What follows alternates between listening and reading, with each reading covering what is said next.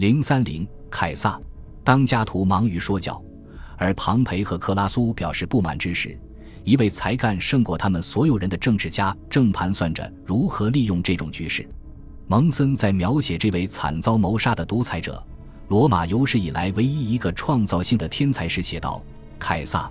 这位从步入政坛之初就堪称当之无愧的平民派领袖，三十年内始终高举着这面旗帜，从未变更甚至隐瞒自己的立场。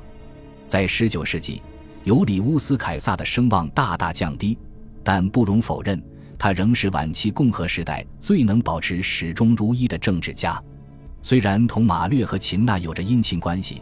凯撒却得以躲过了放逐，因为他的家庭与另一阵营的联系。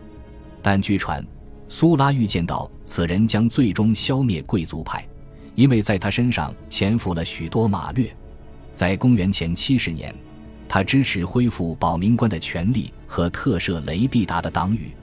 青年时代的凯撒曾拒绝苏拉让他同秦娜的女儿科内利亚离婚的要求。当妻子在公元前六十七年去世时，他还公开发表了一篇悼词。同年，在他姑母尤利亚的葬礼上，凯撒展示了尤利亚丈夫马略的雕像。这种事自苏拉掌权以来从未出现过。随后，作为公元前六十五年的营造官，凯撒又让公众重新见到了马略从多次胜利中带回的战利品。并在公元前六十四年支持对苏拉党羽的起诉，在树立自己平民派形象的过程中，凯撒展现出自己善于公共宣传的才华。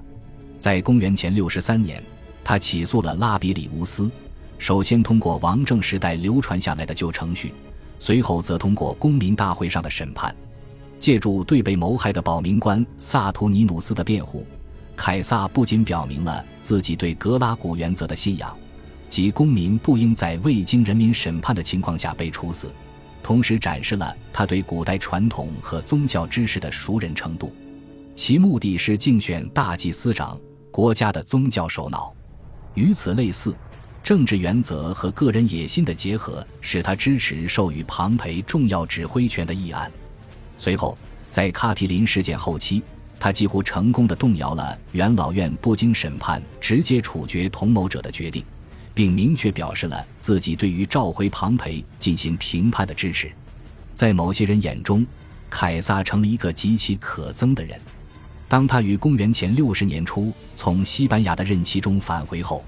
加图领导元老们拒绝他在缺席的情况下担任执政官的请求。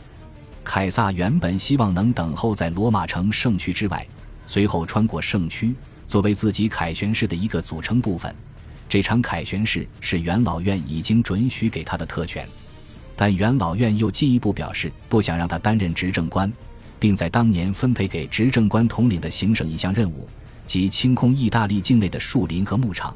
因为那里躲藏着斯巴达克斯和卡提林的残部。但后来又有人宣称，是因为那里埋伏着凯撒的支持者。